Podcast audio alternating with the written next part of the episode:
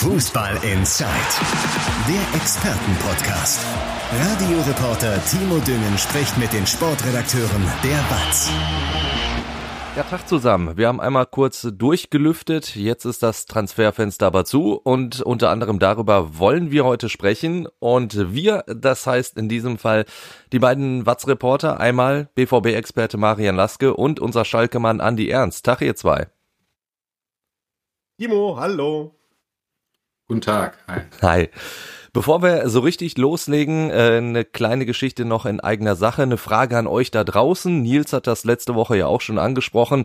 So ein Podcast will man ja auch immer irgendwie in gewisser Weise weiterentwickeln und da kauen wir so ein bisschen auf einer Idee rum, dass wir sagen, Mensch, wir äh, erzählen äh, natürlich immer ein bisschen was über alle Ruhrgebietsvereine oder picken uns so ein, zwei Vereine pro Folge raus und die Idee wäre, dass wir vielleicht einfach sagen, so, wir machen das wöchentlich wechselnd und nehmen immer nur einen Verein und konzentrieren uns da wirklich komplett drauf. Wir haben schon ein paar Reaktionen von euch bekommen. Ähm, eure Meinungen sind da nämlich eindeutig gefragt, denn wir wollen ja äh, das machen, was ihr möchtet und nicht, was äh, sich vielleicht irgendjemand bei uns im stillen Kämmerlein ausdenkt. Also, was haltet ihr von dieser Idee? Wenn ihr sagt, vollkommener Quatsch, könnt ihr uns das natürlich genauso gerne schreiben oder per WhatsApp schicken wie wenn ihr sagt, geile Idee, ich will äh, alle drei Wochen aber wirklich auch nur Schalke oder Dortmund hören. Gebt uns da gerne Bescheid, wir brauchen da euer Feedback und dann äh, freuen wir uns natürlich weiterhin auf die vielen Rückmeldungen. Ansonsten, ja, gucken wir aufs Wochenende äh, und da gibt's ja seit gestern Abend die Entscheidung, dass wir wieder Fans im Stadion haben werden bei uns und das äh, ein paar mehr als nur 750. 10.000 dürfen dabei sein. Und ich bin ganz ehrlich, äh, bei mir schlagen da so ein bisschen zwei Herzen in der Brust. Ne, also der Fußballfan und der Fußballkommentator, äh, also da freue ich mir natürlich einen Ast ab, dass wir wieder Stimmung in der Bude haben. Gerade jetzt am Samstag dann auch auf Schalke 10.000, das ist natürlich was komplett anderes. Andererseits denke ich immer so, boah, wir haben teilweise noch richtiges Corona-Chaos an den Schulen zum Beispiel. Und da muss ich sagen, ging mir so die Diskussion zuletzt immer so ein bisschen auf den Keks, dass man so ein bisschen das Gefühl hatte, es wird so getan, als wäre unser größtes Problem, ob Zuschauer äh, im Stadion dabei sind oder nicht. Marian, welches äh, Herz schlägt da bei dir? Ähm, ja, also natürlich macht Fußball viel mehr Spaß, wenn Fans da sind. Auch das Arbeiten im Stadion macht dann viel mehr Spaß, finde ich. Und ist auch schöner. Also freue ich mich jetzt aufs BVB-Spiel gegen Leverkusen. Ja. Ähm, was die Diskussion angeht, finde ich es natürlich schwierig zu beurteilen, weil wir alle uns natürlich auch beruflich damit befassen und Klar. dadurch automatisch ein bisschen übergeordneter damit befassen, was die Fansituation äh, bedeutet, auch für die Clubs. Natürlich wohl wissend, dass es viel wichtigere Sachen gibt, auch in Deutschland. Äh, als wie viele Zuschauer Borussia Dortmund am Ende im Stadion hat und ähm, natürlich andere Diskussionen dann womöglich eine größere Bedeutung haben. Wenn es jetzt direkt einschätzen soll, hätte ich jetzt persönlich das Gefühl, dass 10.000 absolut zu verantworten sind, auch bei der momentanen Situation, in der immer noch sehr viel auf ist und dass es schon möglich ist, in einer Freiluftveranstaltung das vernünftig über die Bühne zu bringen. Ähm, aber natürlich ist da immer ein Aber dabei, weil man natürlich die Situation sieht und auch die Zahlen sieht und natürlich weiß, dass die Pandemie noch nicht überstanden ist und es nach wie vor natürlich sehr viele Infektionen gibt. Aber wir haben halt auch sehr viele geimpfte Menschen, genesene Menschen und äh, es muss auch noch Maske getragen werden. Also ich glaube, so mit den ganzen Regeln lässt sich das schon vernünftig äh, ja, über die Bühne bringen. Um das nochmal klarzustellen, diese Geschichte, mein Vergleich jetzt mit den, mit den Schulen zum Beispiel und den Stadien, das ist natürlich Äpfel mit Bieren vergleichen, ist aber trotzdem irgendwie in gewisser Weise der gleiche Obstkorb. Ne? Deswegen habe ich das so, so angebracht äh, und ich glaube auch schon, dass es, wie du auch sagtest, wahrscheinlich zu verantworten ist.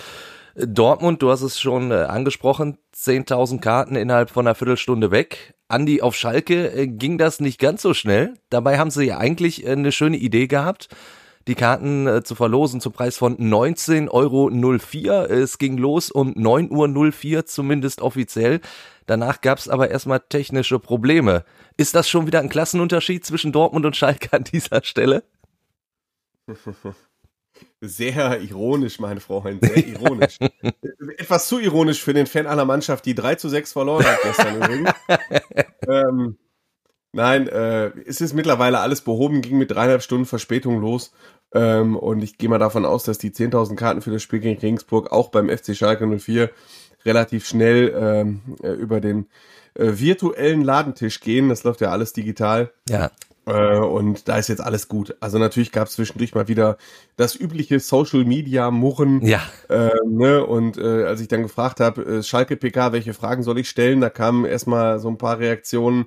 Äh, sag denen mal, die sollen vernünftig Tickets programmieren Ja. lernen, so ungefähr. Aber mein Gott, das ist halt Schalke und alles ist gut und es werden 10.000 Leute da sein. Und äh, alle Schalker freuen sich. Ich auch. Marian hat eigentlich alles dazu gesagt, äh, was auch meine Meinung betrifft. Äh, Gramozis hatte einen interessanten Gedanken dazu noch. Äh, er sagte, dass davon sicherlich auch mal äh, ein, ein Zeichen für die Gesellschaft ausgeht, dass es in dieser schwierigen Corona-Pandemie einfach auch nach vorne geht.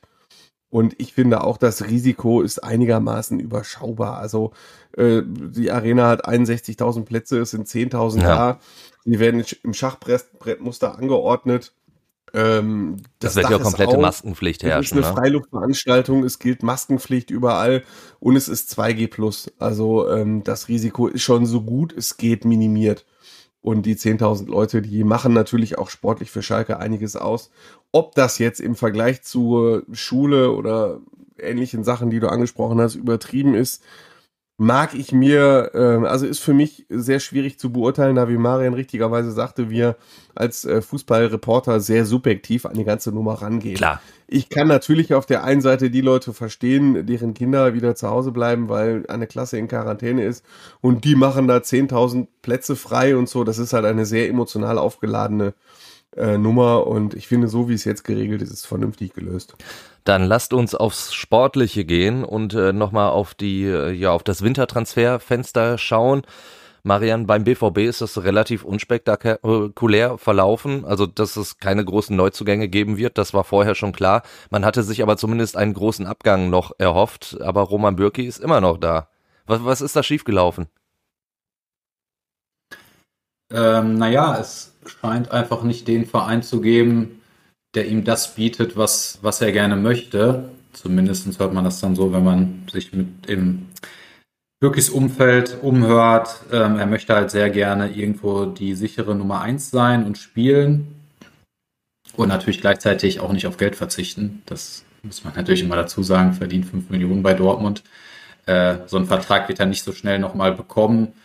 Und ähm, ja, dann hat sich einfach die Möglichkeit nicht ergeben. Es war ja mal kurz ähm, Istanbul, Galatasaray im Gespräch.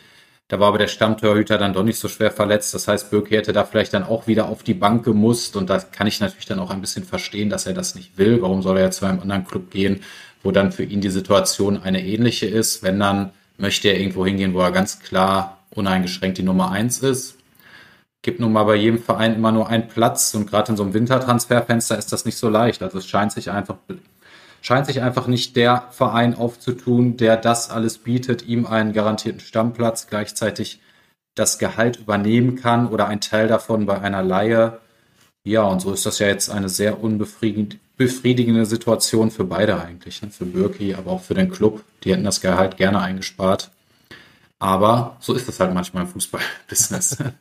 kennt auch Schalke solche Fälle, kennt Ja. Dortmund solche Fälle, kennt jeder Club solche Fälle, ähm, wo einfach ein Vertrag da ist, der ein Gehalt beinhaltet, das dieser Spieler woanders nicht mehr kriegt. Und natürlich überlegt er sich dann auch, warum soll ich auf Gehalt verzichten. Das kann man natürlich auch auf eine gewisse Art verstehen. Ja, und so tut sich dann irgendwo nichts auf. Du hast jetzt dieses Problem in der Wintertransferphase bei Torhütern angesprochen. Im Sommer könnte das natürlich anders sein, aber auch da ist ja noch nicht klar, dass sich dieses Problem lösen wird, denn äh, Bürki hat, äh, korrigier mich, bis 2023 noch Vertrag. Genau. Äh, nee, ist es auch nicht. Viel mehr kann ich dazu nicht sagen. Also bis jetzt hat sich einfach noch nicht der Verein gefunden, der, also bei Dortmund ist bis heute noch nicht ein klares Angebot eingegangen, Ja. weil das immer schon vorher gescheitert ist. Es kann sehr gut sein, dass das im Sommer wirklich wieder passiert. Wäre natürlich keine coole Lösung, wenn Birki dann noch ein Jahr da wäre, für beide nicht. Aber natürlich, das, so ist das bei Arbeitsverhältnissen, die gel- gelten so lange, wie sie gelten. Und Birki kann das auch aussitzen, äh, beziehungsweise das heißt aussitzen. Ne? Es kann halt sein, dass einfach nichts zustande kommt. Äh, kann passieren. Und, äh, das sehen. hat ihn, ähm, ja, also den BVB hat ja damals auch keiner gezwungen, Birki so einen Vertrag zu geben. Also dementsprechend nimmt er natürlich genau, nur sein Recht wahr. Ne? Sagen. Äh, ja, ja, genau, sorry, dass ich nicht ausreden haben lassen. Genau, das muss man halt immer dazu sagen. Verein, damals dachte man, Birki wird bis 23 die uneingeschränkte Nummer eins sein. Deswegen hat man ihm so einen, so einen Vertrag gegeben. Das hat sich dann sehr schnell als Fehler herausgestellt, weil die Verantwortlichen auf einmal doch nicht mehr so mit ihm zufrieden waren. Er natürlich auch keine gute Saison gespielt hat. Keine, also die vergangene war nicht gut. Dann kam es ja zum Torhüterwechsel und so weiter. Gregor Kobel wurde verpflichtet. Aber na klar, das war dann ein Fehler der Verantwortlichen, ihm so einen Vertrag zu geben, definitiv. Die spektakulären Neuzugänge, wie gesagt, in der äh, Wintertransferphase jetzt ausgeblieben. Das war auch so angedacht. Allerdings sind jetzt ja durchaus spektakuläre Transfers für die Sommerpause im Gespräch. Also da stehen zumindest Namen im Raum, die ich als spektakulär empfinden würde. Einmal Niklas Süle wäre ablösefreier Wechsel und, und Schlotterbeck ist auch einer, der für die Abwehr durchaus ein Thema in Dortmund sein könnte. Was kannst du dazu sagen? Finde ich auch erstmal spektakulär. Und ja, also auch nach unseren Informationen sind an beiden dran, vor allen Dingen an Süle. Ähm, und haben die beide auch auf dem Schirm. Und ich halte das auch nicht für völlig unwahrscheinlich, dass das etwas wird. Ähm, es hängt natürlich so ein bisschen ab von den anderen drei, äh, ich sag mal, wichtigsten Abwehrspielern. Axel Sagadou, der Vertrag läuft im Sommer aus, der soll aber verlängert werden und Sagadou möchte auch verlängern. Und ähm, ich meine, er ist ein sehr sehr starker Innenverteidiger, wenn er fit ist, schnell, äh, technisch gut. Ähm, war halt jetzt sehr häufig verletzt. Da muss man halt abwarten, was die Entwicklung macht. Äh, Mats Hummels wird sicherlich keinen größeren Verein mehr finden, das kann man so klar sagen. Und sein Vertrag geht noch bis 23, also Hummels wird ziemlich sicher bleiben. Interessant ist halt, was bei Akanji passiert. Ne? Der Vertrag geht bis 23. Ja. Da sind sie gerade in den Verhandlungen und Akanji weiß natürlich, was er mittlerweile für einen Stellenwert einmal in Dortmund hat, aber auch generell und dass der nächste Vertrag sein großer Vertrag sein kann in seiner Karriere. Ne? Entweder bei Dortmund und dann müsste er aber auch wirklich in den Bereich der Topverdiener heraufgestuft werden.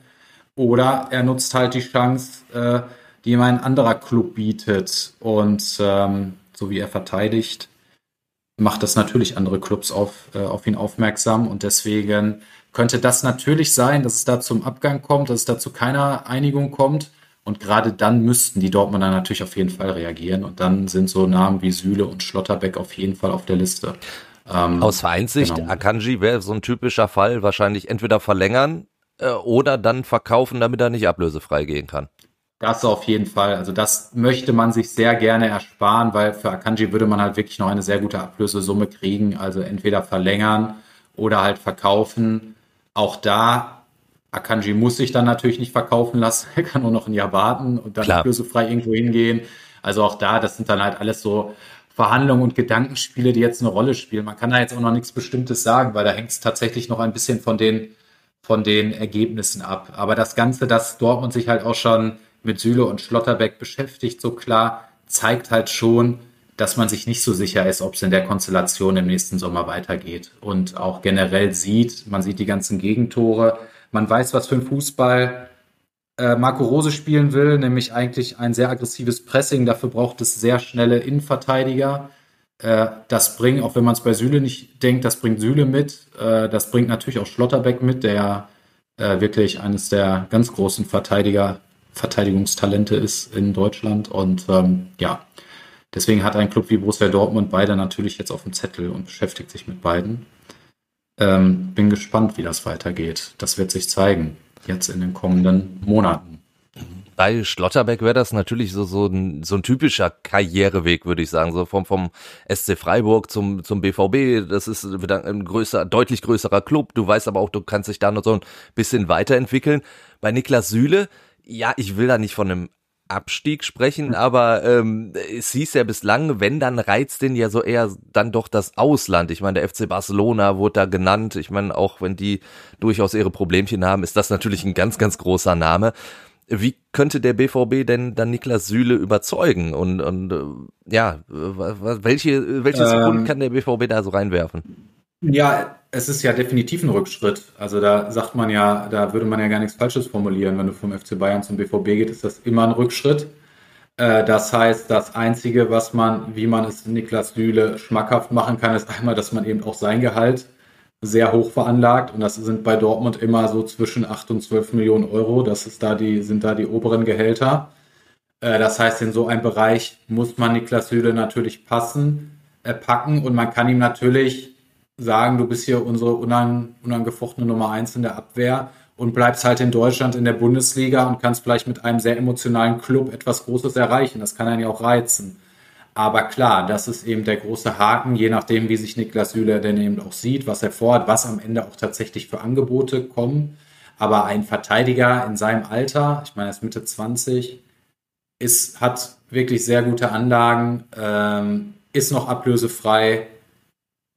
Da gibt es natürlich eine Menge Konkurrenz und da wird es auch viele Konkurrenz geben. Und ähm, ja, ich bin beim FC Bayern nicht so nah dran, aber alles, was man hört, haben sie da auch schon versucht, Niklas Süle zu halten. Also es war nicht so, dass sie ihn unbedingt abgeben wollten. Von Klingt daher, dann immer nur im äh, Nachhinein anders, wenn derjenige dann bekannt gibt, dass er den Verein äh, wechseln möchte. Klar, ne? Klar. Also laut Rummenigge ist der Süle ja jetzt einer, der so ein kleiner Mitläufer war, äh, böse ausgedrückt, der sich ja, ja eh nicht genau. wirklich durchgesetzt hat.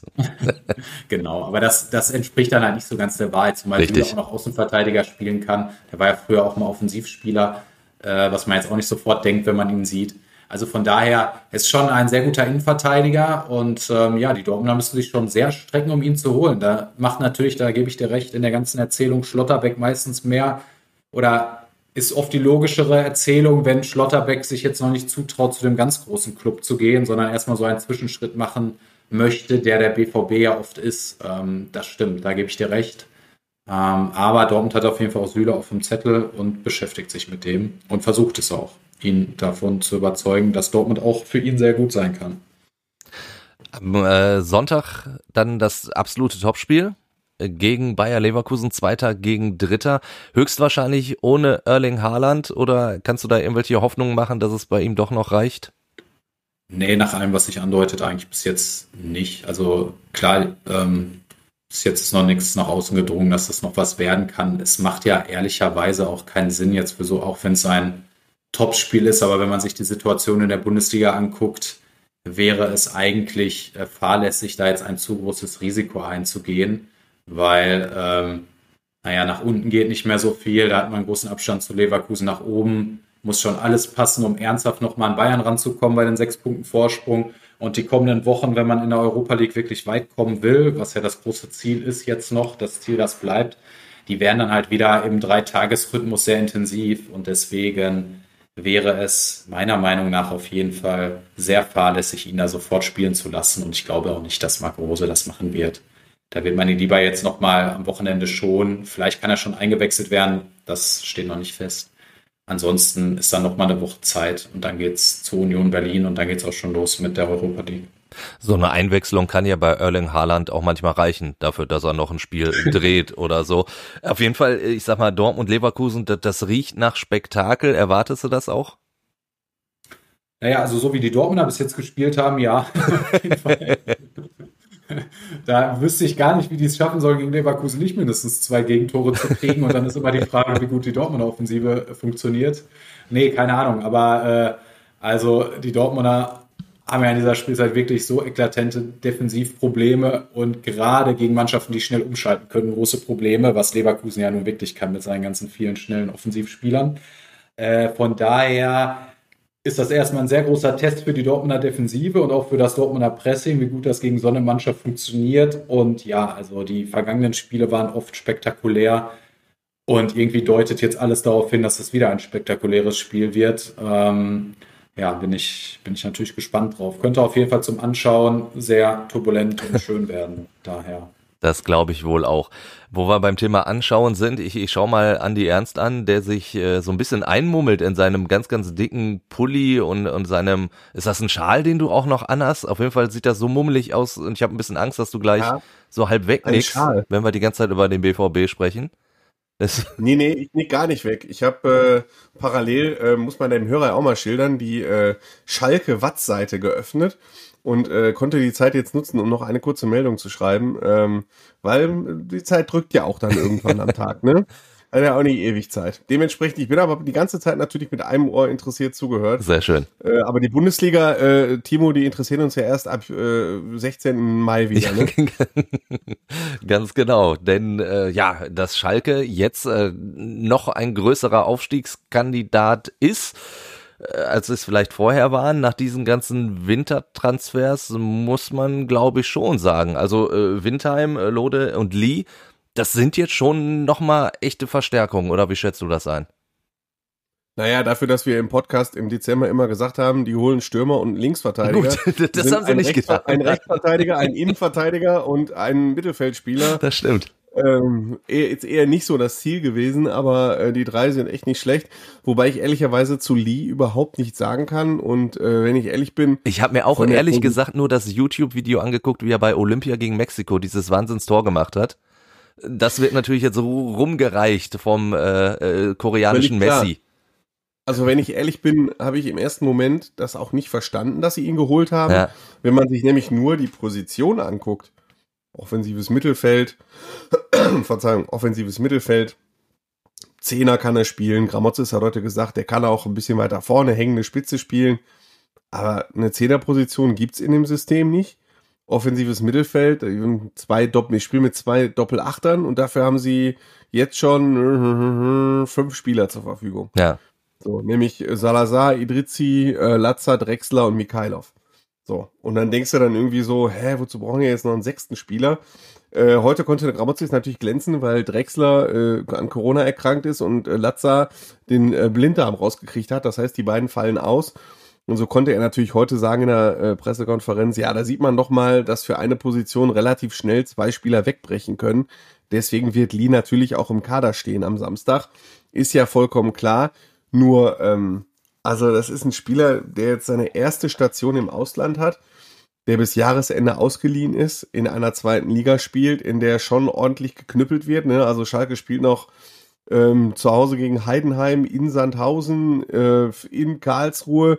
Und da ist jetzt nicht gerade der Ko Messi, ob der jetzt aus Korea kommt oder aus Mülheim, ähm, ist jetzt da, glaube ich, nicht so richtig gefordert, zumal es da wirklich Spieler gibt, ähm, die schon gezeigt haben, dass sie die Taktik können, dass sie die Strategie beherrschen. Also das ist schon schwierig. Aber mein Gott, sie sind von ihm wahnsinnig überzeugt. Und ähm, für mich hat das so, so habe ich so ein bisschen den Eindruck, äh, das ist ein äh, Chef-Scout-Transfer. Äh, habe ich heute, gebe ich zu, war vielleicht auch ein bisschen ketzerisch, den Gramotzes nachgefragt, wenn du die Pressemitteilung vernünftig liest, und das machen wir ja doch durchaus mit Verstand, äh, dass irgendwann mal den Duden geben sollte, ähm, Fußball, Funktionärs Deutsch und äh, richtiges Deutsch. Du hast genau gemerkt, äh, bisher bei keinem dieser eine Milliarde Transfers von Schalke wurde die Rolle des Chefscouts hervorgehoben, in dieser aber schon. Da wurde erwähnt, dass der Chefscout persönlich nach Südkorea geflogen ist, um ihn zu beobachten. Ruven Schröder wurde zitiert und hat ihn sehr gelobt. Das ist also ein Transfer meiner Einschätzung nach, nach dem Motto, scheißegal, dass wir da so viele Spieler auf der Position haben. Wenn wir den kriegen können, holen wir den. Mhm. Weil sie so von ihm überzeugt sind. Sie gehen damit natürlich auch ein bisschen ins Risiko, aber ähm, naja gut, was wäre die Welt ohne Risiko, ne? Ja, und, und vor allen Dingen bei einer Laie, sag ich mal, ist das Risiko ja immer überschaubar. Genau. Ja, aber äh, Gramozis hat er noch, ich habe ihn dann darauf angesprochen, ob er da auch irgendwelche äh, Aktien drin hat in dem Transfer. Und da sagte er, ja, Transfers sind halt immer eine Teamarbeit und er würde ihn auch kennen und äh, ne, also er hat auch gesagt, äh, wenn wir die Möglichkeit haben, dann machen und so, ne.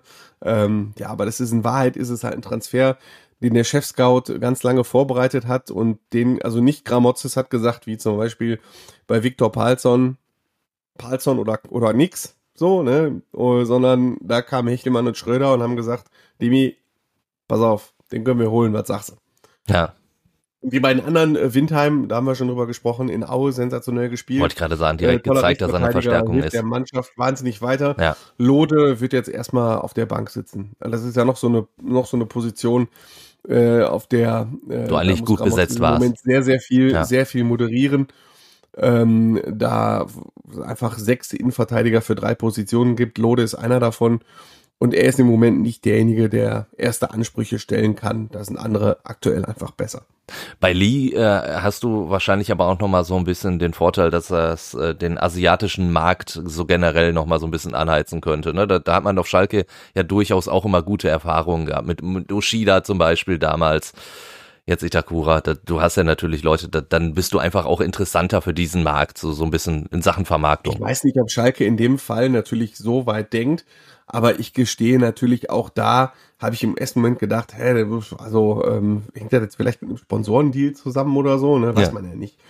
Ich meine, dass Mikhailov ausgeliehen wurde von Zenit St. Petersburg, äh, hat zwar Gazprom nicht angeordnet, das will ich jetzt natürlich nicht sagen, aber ähm, jetzt glaube ich, wenn Gazprom nicht Hauptsponsor wäre, wäre es nicht zu diesem Testspiel im Trainingslager gegen Zenit gekommen, Zenit St. Petersburg. Und ähm, das hat natürlich dann auch eine Rolle gespielt, dass man einen gemeinsamen Sponsoren hat. Und dass man da leichter schon mal Spieler rüberschiebt, ist klar. Aber äh, so wie ich jetzt gehört habe, hängt da jetzt kein großer Deal hinter, sondern ich meine, vielleicht täusche ich mich auch. Kann alles sein.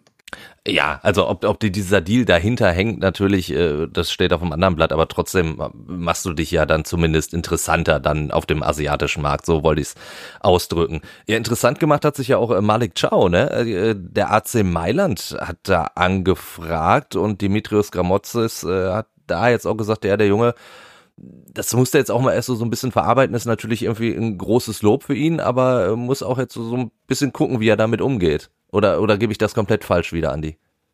Nee, nee, alles richtig. Äh, mein Gott, ey, da kann ich sagen, ich habe Reaktionen bei Twitter aus Italien gekriegt darauf. Da habe ich erstmal ge gesehen, äh, wie beliebt äh, oder wie begehrt Milan ist. Ähm, also das ging schon zwei, drei Tage richtig rund, äh, rund um Schalke. Es war in der Tat so, dass äh, der AC Milan Interesse hatte, Malik Chow ähm, zu verpflichten. Äh, die konnten sich aber einfach nicht auf eine Ablösesumme einigen, das ist klar, weil Milan hat aktuell, glaube ich, nur drei Innenverteidiger. Der vierte war Simon Kier, ähm, der dänische Kapitän, der hat sich allerdings am Kreuzband verletzt. Und die Scouts von Milan, die ja auch berüchtigt und berühmt sind, haben sich für Malik Chow entschieden. Aber wir haben sich nicht geeinigt, Malik Chow bleibt und ähm, es ist natürlich klar, wenn Maldini anruft, sollte er es persönlich gewesen sein, dann musst du natürlich auch erstmal als junger Spieler schlucken. Ja, klar. Und Gramotzes hat schon eine klare Ansage erteilt. Er hat gesagt, das ist eine Auszeichnung für ihn. Das ist eine Auszeichnung für den ganzen Verein. Wenn Milan anklopft und sagt, du bist unser Mann. Auf der anderen Seite, ähm, wenn er jetzt denkt, er kann schon alles, nur weil Maldini angerufen hat, äh, dann kriegt er ein Riesenproblem mit mir. So, er muss einfach so bleiben, wie er bisher war und wie er sich bisher gegeben hat dass er lernwillig ist in jedem Training, dass er zuhört, dass er bereit ist, sich zu verbessern. Sollte er irgendwelche Allüren an den Tag legen, dann äh, ist er, so hat er das suggeriert, relativ schnell raus. Weil, wie ich gerade gesagt habe, für die drei Positionen gibt sechs Bewerber. Da kann er sich also nie ausruhen. In der Hinrunde war das anders. Da hat sich die Mannschaft teilweise von selber aufgestellt. Und jetzt ist es halt nicht so. Du hast, äh, um das jetzt mal aufzuzählen, Du hast Itakura, der ist eigentlich gesetzt. Du hast Salif Sané. Sané ist halt auch, äh, Salif, meinst du Salif Sané, Salif Sané. Richtig, ja. Wenn Salif Sané fit ist, ähm, was nicht oft vorkommt, aber wenn er fit ist, spielt er. Ja. Also da sind wir uns, glaube ich, da ist, glaube ich, auch jeder Schalker einig. Wenn du Salif Sané im Kader hast, muss der spielen, wenn er fit ist. Ja. Dann hast du Kaminski, der ist ein stabiler Linksfuß-Innenverteidiger. Das ist halt auch nicht so oft vorhanden auf Schalke muss er eigentlich auch spielen. Dann kommst du aber schon zu Lode, der Ambition hat, einen Stammplatz zu haben. Dann kommst du auf Ciao, den AC Mailand haben wollte. Und der sechste ist Matriciani, der eigentlich auch kein so schlechter Spieler ist. Du siehst, du hast sechs ziemlich gute Innenverteidiger und äh, da kann sich der Malik Ciao nicht so einfach ausruhen und irgendwelche Allüren erlauben. Äh, es gab auch diese Woche äh, so, so ein bisschen, ja, Unruhe wäre auch wieder zu viel gesagt, aber es wurde natürlich drüber gesprochen, äh, nachdem Max Eberl ja in Gladbach aufgehört hat, dass Ruven Schröder ein Nachfolgekandidat sein könnte und Ruven Schröder hat zumindest vermieden, das klar zu dementieren, dass er ein Kandidat in Gladbach sein könnte. Wie schätzt du das Ganze ein? Wird das äh, zu heiß gekocht oder äh, ja, ist der Brei tatsächlich schon so ein bisschen aufgewärmt? Da sind wir schon wieder bei dieser Übersetzung Fußball, Funktionärsdeutsch, richtiges ja. Deutsch.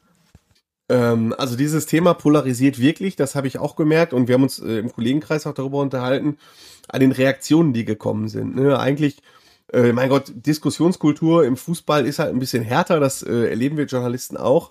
Aber mein Gott, solange es äh, kein kritischen Rahmen im mitteleuropäischen Miteinander unterschreitet, kann, können wir alle super damit umgehen, aber diese Personalie hat so die Menge so ein bisschen gespalten. Die eine Hälfte der Schalke-Fans sagt, oh, interessant, gut, dass ihr das so darstellt. Die andere Hälfte sagt, äh, also, bringt da wieder Unruhe, mhm. läuft sich jetzt so unruhig, ja, stimmt doch alles gar nicht. Die wollen also diese Gefahr gar nicht sehen. Dabei, wenn man Rufen Schröder genau zuhört äh, und auch den Gladbachern zuhört und sich im Hintergrund umgehört hat, dann ist völlig klar, dass äh, es da einen Kontakt gegeben hat äh, zwischen Borussia Mönchengladbach und Ruven Schröder und äh, was halt feststeht, dass Ruven Schröder nicht im Winter jetzt schon gewechselt ist. Aber das ist halt alles, was bisher feststeht. Ja. Es ist bisher weder von Gladbacher Seite noch von Ruven Schröders Seite äh, klargestellt worden, dass es nicht im Sommer zu einem Wechsel kommen könnte. Ich würde jetzt sagen, ohne es genau zu wissen. Es steht auch einfach noch nicht fest. Ruven Schröder will sich das noch ein bisschen offen halten. Mit Borussia Mönchengladbach wird auch andere Kandidaten haben. Aber ähm, gut, wenn ich Borussia Mönchengladbach wäre, dann würde ich auch auf Ruven Schröder kommen. Ich wollte es gerade sagen, das kommt ja auch nicht von ungefähr, ne? Nein, Ruven Schröder ist ein Top-Mann. Ja. Völlig ohne Frage. Und ähm, natürlich hat er auf Schalke ein laufendes Projekt, das er mit sehr viel Herzblut angeht. Daran ist auch nichts gespielt, das kann ich den Schalkern auch sagen. Ähm, Ruven Schröder macht das Ganze mit 120 Prozent. Auf der anderen Seite verspricht Borussia Mönchengladbach mehr Geld, sowohl für ihn persönlich als auch für die Mannschaft. Das Umfeld ist relativ intakt. Der muss jetzt nicht großartig Zeit in Umbau des Vereinsgeländes investieren. So wie ich glaube ich weiß, ist das jetzt alles gerade abgeschlossen. Er hat eine Perspektive internationaler Fußball. Also es gibt schon eine Menge Argumente, die theoretisch für Borussia Mönchengladbach sprechen. Zum Beispiel vor allem, wenn Schalke nicht aufsteigt. Dann wird alles noch viel enger. Der Verein ist noch viel äh, finanziell noch viel, viel angeschlagener. Und er muss halt noch viel mehr experimentieren. Möglicherweise sind es Gedanken wie diese, die ihn ein bisschen äh, im Moment äh, zweifeln lassen, was ich sogar menschlich fände, muss ich Absolut. sagen. Nur, das, was ich jetzt dazu sagen wollte, ist noch, es droht, dass dieses Thema Schalke durch die Rückrunde begleitet. Das sage ich mit allem möglichen Respekt. Denn stell dir vor, die verlieren 1 zu 3 gegen Jan Regensburg und danach meinetwegen 0-1 in Düsseldorf. Dann diskutierst du drüber, kommt jetzt vielleicht noch ein Jahr zweite Liga, was du eh machen musst, und dann suchst du dir einen neuen Trainer, weil Gramozis nur im Fall des Aufstiegs bleibt. Ja haben sie zwar so noch nicht verkündet, aber da bin ich mir zu 99,9% sicher. Suchst du dir vielleicht einen neuen Sportdirektor? Suchst du dir vielleicht einen neuen Chef-Scout, der Ruven Schröder eigentlich überall mit hin begleitet hat bisher? Äh, und dann brauchst du noch 10 oder 12 neue Spieler. Dann hast du im Sommer genau den gleichen Umbau wie vor einem Jahr und fast sogar noch schlimmer, weil du dann auch weniger Geld zur Verfügung hast. Brauchst. Das ist also sehr schwierig, weshalb ich sage, da sollte schon relativ schnell Klartext her. Dass Ruven Schröder wirklich diesen einen Satz sagt, äh, ich bleibe auch über den Sommer hinaus. Bisher kam von ihm nur, wir haben Ideen für den Sommer. Und zwischen wir haben Ideen für den Sommer und ich bleibe über den Sommer hinaus ist noch ein klitzekleiner semantischer Unterschied, äh, den Leute, die halt im Business arbeiten, so wie wir drei, die wir jetzt diskutieren, das halt genau wissen. Ne, Ruven Schröder windet sich gerade darum, dass er, dass ihm nicht hinterher vorgeworfen werden kann, er hätte gelogen. Ja. Das ist gerade aktuell der Stand. Und das ist halt meine Einschätzung. Ob das jetzt die Fans hören wollen oder nicht. Ne, er dreht rhetorisch natürlich das ganz große Rad, ist natürlich auch klar. Und Max Eberl ist sein Freund und dass ihm das alles nahe geht und dass uns dreien das nahe geht, ist auch völlig logisch. Es ist völlig unbenommen davon. Ich versuche nur in diesem Moment sachlich darzustellen, wie der Stand ist und äh, die Gefahr, dass Ruven Schröder geht, gibt es noch. Nicht mehr, nicht weniger. Ich finde, ähm, ich finde halt an sowas so interessant. Das habe ich heute schon an der in der Konferenz bei uns gesagt, dass man an dieser Personalie so gut sieht, was zweite Liga wirklich bedeutet für einen Club wie Schalke, weil vor ein paar Jahren noch wäre es ja undenkbar gewesen, dass ein Sportdirektor von Schalke zu Gladbach unbedingt geht und man selbstverständlich gesagt hätte, jo, da hat man die besseren Perspektiven. Also das finde ich halt auch etwas, was man daran sieht, was zweite Liga wirklich bedeutet, was für ein Quatsch es auch ist zu erzählen, dass man sich in so einem zwei Jahr zweite Liga erholen kann. Im Gegenteil, das schrumpft den Verein, das schrumpft das Geld, das schrumpft die Ambition. Und jetzt diskutiert man ganz selbstverständlich darüber, dass natürlich sich Ruven Schröder verbessert, wenn er zu Gladbach geht das ist ja eigentlich schon ein krasser Vorgang, wenn man so drüber nachdenkt. Da hätte man vor ein paar Jahren niemals gesagt, dass das eine Verbesserung ist. Ähm, ja. Als Heidel zum Beispiel noch zu Schalke gekommen ist, da ist Heidel selbstverständlich von Mainz zu Schalke gekommen, als Beispiel. äh, um irgendwie im Großen mitzumischen. Und das ist jetzt halt vorbei. Und das finde ich halt auch das Krasse an dieser Personal, jetzt unabhängig davon, wie er sich entscheidet. Man sieht daran halt, ähm, zweite Liga schadet so einem Club schon. Auch bei sowas, weil man sich eben auch solche Personen halt dann auch verlieren kann. Ne? Das ist ja auch, ne? wirklich einen guten Sportdirektor kannst du dann wieder verlieren. Und was man auch sagen muss, als Argument habe ich das vergessen, Rufen Schröder wäre natürlich in Gladbach auch wieder der Chef, ne? Äh, auf Schalke hat er noch einen über sich, nämlich ähm, Peter, Peter Knäbe. Knäbe. Ja. So, und äh, so gut ihm das jetzt gefallen hat, wieder den Schritt zurückzugehen. In Mainz hat er ja schon mal diese Verantwortung gehabt. Äh, jetzt war er froh, dass er wieder näher an der Mannschaft ist, weil als als Sportvorstand hast du auch viele administrative Aufgaben, da sitzt du viel in Konferenzen, in Sitzungen, in Strategiesitzungen und so. Und jetzt ist er Sportdirektor und ganz nah bei der Mannschaft. Ähm, aber so reizvoll kann es dann auch wieder sein, verantwortlich zu sein für dann für das große Ganze. Und mal ganz nebenbei, ich habe mir die Gladbacher Pressekonferenz angeguckt. Unser Kollege Nils Balge, unser Gladbach-Reporter, hat auch die Frage gestellt, kann es sein, dass äh, im Sommer erst der Sportdirektor kommt? Und da hat Rainer Bonhoff darauf reagiert, äh, wir sind gerade dabei, in Ruhe alles zu eruieren. Ist jetzt kein besonders geiler Satz so, um damit umzugehen, aber es ist jetzt halt auch kein Dementi. Ja. Es ist auch nicht, dass er sagt, nee, nee, wir brauchen jetzt den Nachfolger für Max Eberl innerhalb der nächsten sieben Tage. So ist es halt auch nicht, ne? Ja. Dann äh, lass uns einmal ganz schnell noch auf, auf den Samstag gucken, das Spiel gegen äh, Regensburg. Da ist für Schalke so ein bisschen Wiedergutmachung angesagt, wenn wir uns an die Hinrunde erinnern, da gab es in Regensburg eine richtige Klatsche, wo man gesagt hat, okay, jetzt weiß Schalke auch ungefähr, wie es in der zweiten Liga so läuft. Mittlerweile sind die Vorzeichen aber schon ein bisschen anders. Damals Regensburg sogar äh, überraschender Tabellenführer. Mittlerweile sind die Regensburger ja so ein bisschen durchgereicht worden. Also wenn wir jetzt sagen, Schalke ist Favorit am Samstag, dann würden wir da, glaube ich, nicht übertreiben, oder? Nee, das sagen sie selber auch. Und äh, ich finde, ähm, dass bei den Schalkern, sowohl bei Trainer Dimitrios Grabotzis als auch bei den Spielern, ähm, dass sie sich schon über den Jahreswechsel vorgenommen haben, die Rhetorik ein bisschen zu ändern. Sie sind sehr, sehr viel mutiger, sie treten sehr viel selbstbewusster auf nicht mehr so demütig, teilweise devot wie in der ersten äh, Saisonhälfte, als sie viel darauf gesetzt haben, Leute, ne, wir sind gerade eine frisch zusammengestellte Mannschaft und bleibt mal geduldig, wir wissen, wo wir herkommen, wir denken von Spiel zu Spiel. Und jetzt egal, welcher Spieler, egal wo ein Interview gibt, nee, nee, wir wollen aufsteigen. Ob jetzt Marvin Piringer bei uns, ob Viktor Palzan vor zwei Wochen in der Pressekonferenz, alle formulieren es klar, wir wollen aufsteigen. Gramozis sehr selbstbewusst. Für ihn geht's natürlich auch um alles, ne, wie ich gerade schon angedeutet habe. Der darf nur bleiben, wenn er aufsteigt. Ne? Das heißt, der nimmt jetzt auch keine Rücksicht mehr auf irgendwelche großen Namen.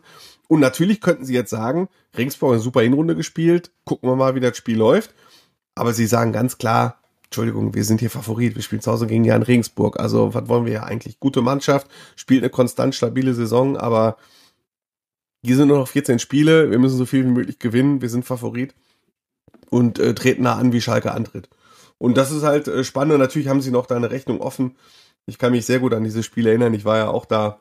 Das war schon ein sehr brutaler äh, Nachmittag, das muss ich schon sagen. Schönes Wetter, schöne Stadt, aber das stimmt wohl äh, fußballerisch war es doch äußerst äh, brutal. Ich weiß noch genau, als wir dann vom äh, von der Pressetribüne Richtung äh, Pressekonferenzraum gegangen sind oder Richtung Ausgang, äh, lief uns Gerald Asamoah über den Weg und ähm, also mit so versteinerter Mine habe ich den selten gesehen, das muss ich schon sagen. Und er hatte einige Gründe in Vergangenheit, seitdem er wieder was zu sagen hat, äh, mit versteinerter Mine rumzulaufen. Absolut. Das war schon hart. Und das hat auf Schalke auch keiner vergessen, muss man sagen. Aber Gramozzi sagt auch, wir sind einfach jetzt nicht mehr dieselbe Mannschaft. Wir haben uns eingespielt. Wir haben uns weiterentwickelt. Wir spielen gut. Wir schießen viele Tore. Wir arbeiten uns viele Chancen raus. Also deshalb kann es da eigentlich nur einen Sieger geben. Dann sind wir im Endeffekt ja schon bei den Tipps gelandet, indem wir schon äh, so, so ganz leicht einen Schalker Sieg äh, prognostiziert haben. Wir gehen jetzt aber natürlich mal wieder chronologisch vor von, von oben nach unten und landen natürlich dann erstmal bei den Tipps beim Topspiel Dortmund gegen Leverkusen, Marian. Was ist da dein Tipp? Ähm, ja, ich glaube natürlich, dass es spektakulär wird und sage einfach mal 3 zu 2 für den BVB. Oh, das wäre mein Tipp gewesen. Ne? Das ist ja schon mal. Aha. Dann, dann muss ich ja ein 4 zu 3 nehmen. Andi, was glaubst du? Ähm, dann bin ich jetzt mal komplett anti und tippe 0 zu 0. Boah. Das, das, das wäre bei diesem Spiel wirklich eine, eine faustdicke Überraschung. Wäre für Dortmund ein Erfolg. Null Gegentore gegen Leverkusen. Das stimmt. Würden sie, glaube glaub ich, nehmen. So, äh, beim nächsten Spiel weiß ich schon, äh, was Andi tippt. Nämlich bei der Tendenz auf jeden Fall eine 2. Äh, Hertha gegen den VfL Bochum. Äh, 0 zu 1. Und Riemann hält vier Elfmeter. Und schießt auch den einen äh, zum 1-0, oder? Nee, den einen, der, der schießt da fünf Meter übers Tor und dann treffen sie irgendwie in der 98. Minute oder so. Pantovic vom eigenen 5-Meter-Raum aus. Ich weiß halt nur, äh, also bei Berlin weil, merke ich mir immer nur Olympiastadion im Winter, äh, Anfang Februar. Mhm. Ich war vor einem Jahr da mit Schalke äh, Anfang Januar bei minus zwei Grad Geisterspiel. Es war furchtbar, wirklich furchtbar und die Spiele sind dann auch meistens nicht so gut. Deswegen äh, fallen da nicht so viele Tore und wenn da nur ein Tor fällt, dann ist natürlich völlig klar, wer da schießt. Marian, was ist dein Tipp? Ja, ich sag 2-0 für Bochum. Ganz wichtiger Schritt, hoffentlich zum Klassenerhalt. Und kann Andi da nur recht geben. Eigentlich könnte Hertha ein cooler Verein sein, aber irgendwie Aber alles Hertha ist kein cooler Verein. Fast alles an der Hertha schrecklich. Äh, Ja. Und was sie aus ihren Möglichkeiten machen, bislang auch. Äh, von daher schlägt da mein Herz für Bochum natürlich. Ich würde aufgrund dieser Umstände, die ihr beide genannt habt, auf ein 1 zu 1 tippen. Also ich würde es dem VfL natürlich gönnen. Ich denke aber, das gibt nun entschieden da in Berlin. Dann Schalke gegen Regensburg. Andi. Äh, 2-1. Ich glaube, das wird eine richtig, richtig heiße Sache. Regensburg spielt eine tolle Saison und äh, alle, die Regensburg unterschätzen, ähm, den Sack rufe ich nur zu, herzlichen Glückwunsch. Also macht das nicht. Ja. Das ist wirklich eine tolle Mannschaft, die nicht nur in der Hinrunde guten Fußball gezeigt hat. Und äh, Schalke hat sich auch vor zwei Wochen gegen Holstein Kiel schwer getan. Heimspiele sind kein Selbstläufer und auch dieses nicht. Also das wird eine ganz, ganz heiße Sache. 2-1. Marian? Ich sag 3-1 für Schalke. Äh, ja, glaube auf jeden Fall, dass sie gewinnen. Ähm, so, so, also es wird sicherlich kein Selbstgänger, da würde ich Andi recht geben. Ja, bei der engen Kiste würde ich mich auch anschließen, tippe deswegen ein 3 zu 2 für Schalke. Dann in der dritten Liga der MSV Duisburg gegen die zweite Mannschaft von Borussia Dortmund. Normalerweise würde ich ja ähnlich wie Andi verfahren und äh, auf den MSV tippen. Das wird dem MSV aber, glaube ich, nicht helfen, weil sonst einfach nur äh, für mich notwendige Entscheidungen, die es geben muss, äh, Trainer, Sportdirektor, eigentlich sogar fast Präsidium, weil die dann einfach nur wieder eine Woche weitergeschoben werden würden. Deswegen tippe ich auf ein 0 zu 2 aus Duisburger Sicht und dann muss nochmal der komplette Cut her, um irgendwie noch diesen Klassenerhalt zu schaffen. Denn das gestrige Spiel gegen Osnabrück war wieder, äh, naja, sehr, sehr demoralisierend aus Duisburger Sicht. Da hast du wieder gesehen, woran es komplett krankt, die Defensive und irgendwie, ja, da fehlt mir so ein bisschen der Glaube, dass das unter in dieser Konstellation noch so der große Turnaround geschafft werden kann. Andi. Maria? Oder Also Marian. ich- Nee, dann, Äh, dann, ja, ich, ich, ich tippe, ich tippe äh, ja, Marian ist ja als BVB-Reporter, kennt er sich ja sogar mit der gegnerischen Mannschaft Richtig. ein bisschen aus. ähm, ich tippe 1 zu 1 und kann wie jede Woche, wenn ich hier bin, nur betonen, wie leid mir das tut, weil ich so viele MSV-Fans kenne und äh, die wirklich, wirklich, wirklich gerade sehr leiden und das Allerschlimmste befürchten und die dann immer noch mir jede Woche den Weg von Alemannia Aachen und Rot-Weiß Essen und Fortuna Köln und Wuppertaler SV und Preußen Münster erzählen und wieder, nein, wir nicht auch, ich will nicht immer Zehnter der Regionalliga werden und so. Also die leiden alle sehr und der MSV ist eigentlich echt ein cooler Verein, aber das wird kein, nicht mehr als ein 1 zu 1 leider. Marian kann auf jeden Fall auch einschätzen, ob äh, dem MSV das gleiche droht wie äh, davor die Woche dem VfL Osnabrück. Ich denke mal nicht, aber gegen Osnabrück hat die zweite Mannschaft von Dortmund ja eine, eine richtige Startruppe aufgeboten. Mit Sagadu, Mukuku, Tigges. Das wird hoffentlich gegen Duisburg nicht so sein. Ja, das weiß ich nicht so ganz genau. Ja, wobei dadurch, dass Haaland noch verletzt ist, wird wahrscheinlich Mukoko im Profikader sein. Die spielen ja auch zeitgleich sonntags, Tigges. Wahrscheinlich haben sie am Ende beide im Profikader, das kann sehr gut sein und Sagadu eigentlich auf jeden Fall. Ähm, das kann ich dir aber nicht genau sagen, wie das am Ende aussehen wird. Ich tippe jetzt einfach mal 2 zu 1 auf Duisburg, einfach weil man ja an so einem Spiel auch wieder sieht, dass es ja eigentlich scheiße ist, dass so ein Club wie Dortmund da eine zweite Mannschaft hat und einem Club wie Duisburg einen Platz wegnimmt, theoretisch. Auch wenn ich Dortmund verstehen kann, dass sie das versuchen, ihre zweite Mannschaft in die dritte Liga zu bringen. Aber eigentlich ist das ja, wäre es ja schöner, wenn nächste Saison Rot-Weiß Essen und Duisburg in der dritten Liga wären. Absolut. Und die zweite Mannschaft von Dortmund braucht da eigentlich niemand, wenn man ehrlich. Ja, das klingt dann doch eher nach Regionalliga, die ganzen zweiten Mannschaften. denn genau gegen die spielen unsere Ruhrgebietsclubs. Rot-Weiß Essen nämlich gegen die zweite Mannschaft von Fortuna Düsseldorf. Marian, was tippst du da? Ja, ich sage einfach mal 2-0 äh, für Essen und denke auch, dass der Weg da hoffentlich weitergeht in Richtung dritte Liga. Andi, würdest du dich da anschließen ähm, wahrscheinlich? Ja, ja. Ähm, Aber es war ja eins der wenigen Spiele, ich kann mich noch dran erinnern, ich habe gerade extra mal nachgeguckt parallel, die Rot-Weiß Essen nicht gewonnen hat, das Hinspiel. Das war so ein ganz irres Ding, da haben die, glaube ich, nach einer Viertelstunde 0-3 zurückgelegen und am Ende noch ein 3-3 geholt. Äh, deswegen glaube ich, das wird RWE sicherlich nicht vergessen haben. Äh, Zuschauer sind ja auch in Essen erlaubt, ne? Und das ist ja gerade in der Regionalliga noch was, äh, noch was ganz anderes. Und ich denke mal, die äh, putzen die dann 4-1 weg. Da würde ich mich nahezu anschließen, auch äh, an dieser Einschätzung bin bei einem 3 zu 1. Zu guter Letzt dann Borussia Mönchengladbach, die zweite Mannschaft gegen Rot-Weiß Oberhausen. Ich sag einfach mal, komm aus Ruhrgebietssicht ein 2-1 für RWO. Ich tippe 1 zu 1. Ich tippe äh, 1 zu 0 für RWO. Ja. Dann haben wir's an dieser Stelle. Dreiviertelstunde gemacht, genau eine Halbzeit. Das ist so ungefähr die Zeit, die wir in letzter Zeit immer hinkriegen. Also äh, wir sind mittlerweile sehr gut eingespielt, habe ich das Gefühl sind wir. Und auch von mir kommt da nochmal der Aufruf, äh, beteiligt euch an der Frage, die Timo am Anfang gestellt hat. Äh, auch gerne unter dem Motto Tacheles aus dem Pott. Ja. Wir reden auch Klartext, also redet auch mal Klartext. Genau, da keine wie Scheu. Wie äh, also ihr könnt uns an den Kopf knallen, was ihr möchtet. Da haben wir kein Problem mit.